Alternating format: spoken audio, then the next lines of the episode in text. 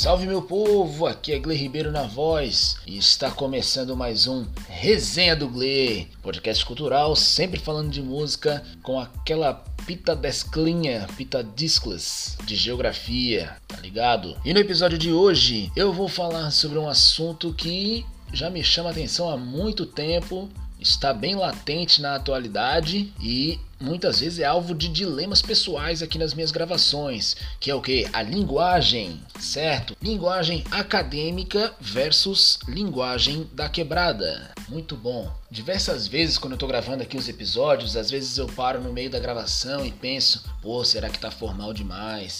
Será que tô é, rebuscando demais o discurso e, enfim, sempre essa preocupação, né? Recentemente eu estava relendo o meu TCC até para fazer alguns conteúdos sobre isso, justamente para democratizar o acesso à informação, trazer para a internet esse material que está só lá na biblioteca da universidade e tal. E aí eu relendo esses escritos percebendo assim a quantidade de termos técnicos, termos acadêmicos que era utilizado naquela escrita e vendo, pô, que legal, né, cara? Às vezes a gente conversando aí fala tanta gíria, tanta, tanta expressão, expressão popular e tal, e, e no texto acadêmico tinha bastante, bastante palavras diferentes e tal, que exige até um, certo glossário, assim, né, pra quem não está habituado com o tema que foi escrito ali conseguir entender de fato os conteúdos. Em paralelo a isso, existe também sempre aquela crítica, né, dentro de alguns setores dentro da esquerda que fala que a, que a própria os partidos de esquerda não conseguem se comunicar com a quebrada, não conseguem se comunicar com o trabalhador e que deveria amaciar o discurso e de certa forma traduzir o discurso para os trabalhadores. É fato que alguns partidos e alguns candidatos, para não dizer todos, muitas muitas vezes são pessoas que vieram da classe média, vieram da, da burguesia, das elites, enfim, outras terminações, e consequentemente eles realmente não vão conseguir falar com o trabalhador, falar com o cidadão. A gente sabe disso, são poucos os candidatos que realmente conseguiram dialogar com a população, isso não é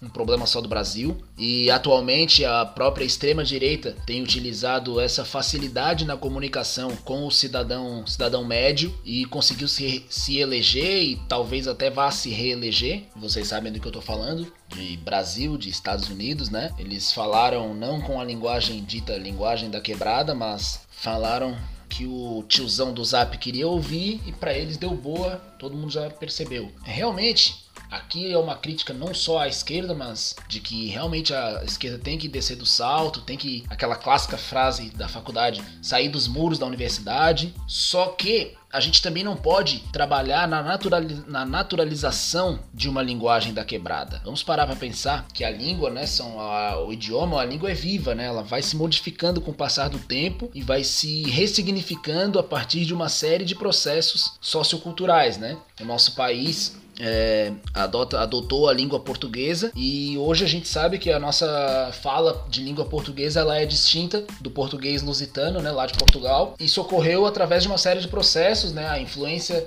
dos indígenas e dos povos africanos trouxe um, um novo sotaque para a língua portuguesa e novas palavras, novos novos termos e etc. E a nossa língua, nossa língua portuguesa, né, nosso brasileiro, digamos assim, nosso dialeto brasileiro, ele é muito rico, né? Ele tem, porra, mais de, sei lá, quantos tipos de falar português aqui dentro do Brasil, né? Cada estado vai ter os seus, seus sotaques diferentes, cada região do estado, região da cidade, né? A gente consegue perceber que o, os sotaques diferentes, as expressões diferentes, elas, elas às vezes abrangem uma região inteira de um país ou às vezes abrangem um bairro específico. A gente conhece, vamos supor, é, dentro aqui de Santa Catarina ou de Minas Gerais, por exemplo, tem vários sotaques de mineiro ou vários sotaques de catarinense, vários sotaques de gaúcho, vários sotaques de paulista, vários sotaques de baiano. Existem uma existem variações gigantes entre a língua portuguesa dentro do Brasil, quanto mais em todos os países aí lusófonos, né?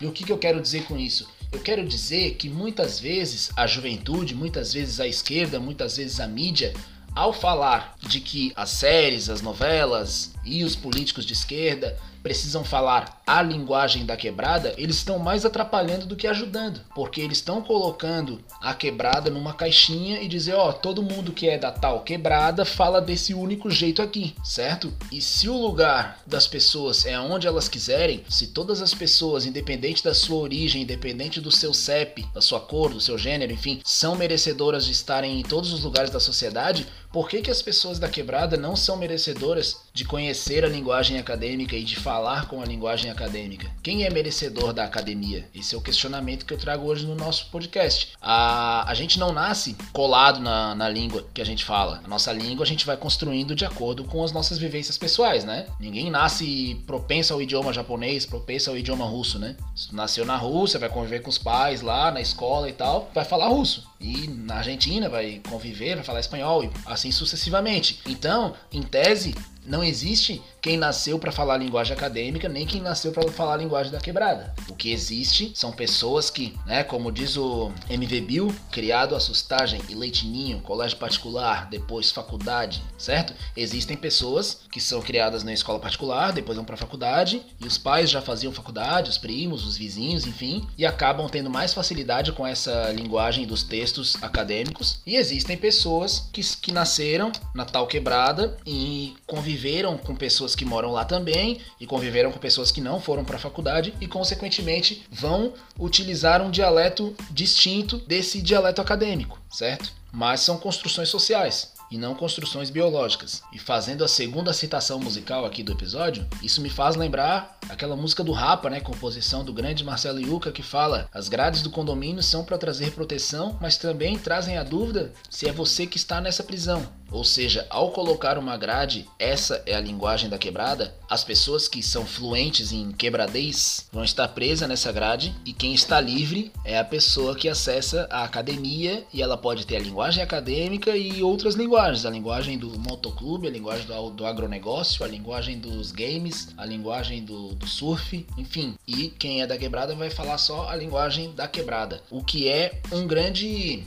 agente homogeneizador da língua portuguesa também, né? A própria palavra quebrada, ela não faz sentido em todo o território nacional. Nem no IBGE existe o termo quebrada, né? E o que existe no, no IBGE, Instituto Brasileiro de Geografia e Estatística, é os chamados aglomerados subnormais, né? Que, segundo o próprio instituto, são aglomerações de residências de alta construção, autoconstrução e de baixo acesso estatal, né? baixo acesso a saneamento básico, energia elétrica, enfim. E aí compreende lá uma série de tipos de assentamentos diferentes de palafitas, mocambos, é, favelas, uma série de, de casas que seriam, digamos assim, fora do padrão de residência. E o próprio termo quebrada, ele funciona em alguns lugares do Brasil só. Eu acredito que seja das periferias de São Paulo esse termo, mas nas periferias de Porto Alegre ou de Curitiba se usa o termo vila, né? Ah, o cara é vileiro, né? Que é a pessoa que veio da periferia, né? Na Rio de Janeiro, aqui em Floripa também tem o termo favela e o termo morro, né? Porque no geral aqui os aglomerados subnormais são localizados nos morros, mas em outros locais onde tem, onde tem rios e tem populações que vivem às margens do rio,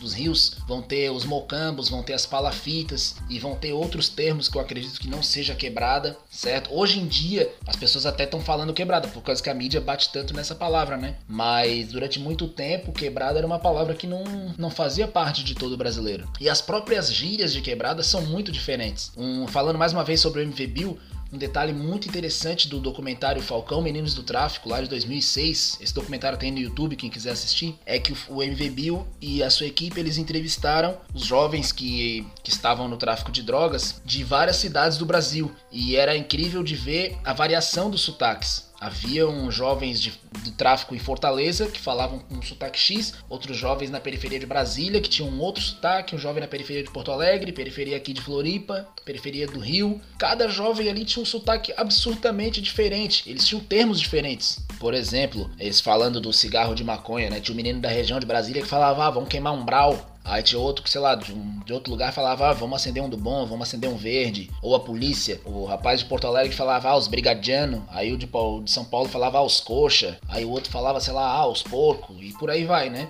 Então, isso que a mídia vem falar hoje em dia, isso que os partidos de esquerda vêm falar hoje em dia como linguagem da quebrada, é inexistente, ou se existente, é uma imposição do centro do sistema, do mainstream, goela abaixo de outras ramificações. Recentemente houve um seriado, né, o Sintonia, que era da periferia de São Paulo e tal, os meninos do funk, não sei o que, e realmente eles fizeram uma salada de gírias lá no texto do seriado e Acaba que nas escolas aqui de Floripa os alunos estavam falando uma suposta linguagem da quebrada que na verdade eles estavam imitando a série e não a linguagem da sua quebrada, digamos assim. Então nós não devemos cair nesse discurso, né, de enaltecer uma única linguagem de quebrada e de dizer que essas, esses sujeitos, né, essas pessoas não precisam é, compreender a linguagem acadêmica, né? Acho que elas não precisam nunca ter contato com essa linguagem acadêmica, porque na verdade a linguagem acadêmica ela, ela deveria ser ela deveria ser acessível a todas as pessoas e não naturalizada, tipo assim, ah, aquele grupo social ali não conhece essa linguagem, tudo bem, vamos traduzir o que a gente fala aqui para eles. Não, eles deveriam conhecer também essa linguagem, porque a linguagem acadêmica é a linguagem que está presente nas decisões, nas reuniões das empresas multinacionais, nas reuniões das startups, nas assembleias políticas, né?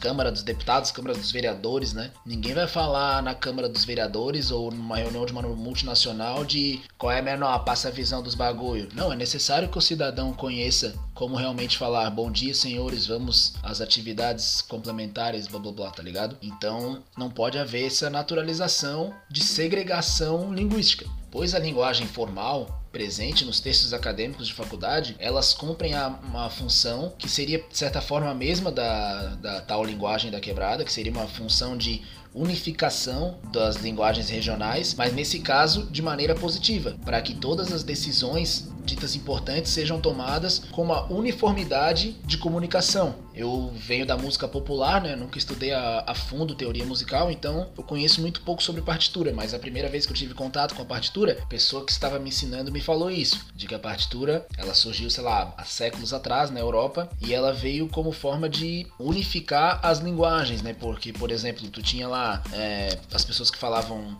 espanhol, falavam catalão, outra falava francês, italiano, falava o idioma da Prússia, que veio a ser o alemão posteriormente, e na hora deles tocarem na orquestra, todo mundo tinha que entender o que estava escrito no papel. Então, foi desenvolvida a partitura para todo mundo entender o que estava sendo tocado. E a linguagem acadêmica, a linguagem formal, ela funciona na mesma forma. É, nós temos aí no, no, Brasil 26 estados e sei lá quantas universidades. Então, se cada um tiver sua gíria própria dentro da universidade, ninguém vai conseguir se comunicar nos seus textos, né? E a linguagem acadêmica, ela, ela cumpre essa função social de unificação, onde um texto produzido, sei lá, na UFPEL, Universidade de Pelotas, possa ser lido na UFBA, em Salvador, possa ser lido na UFAC, em Rio Branco, no Acre, e em demais universidades por todo lugar. E, consequentemente, cumprindo a função da universidade, que atualmente não tem cumprido tanto assim, né? Que é de preparar o estudante para o mercado de trabalho, né? Uma vez que esse estudante está habituado às leituras e a, aos termos que estão sendo colocados naquele espaço, ele está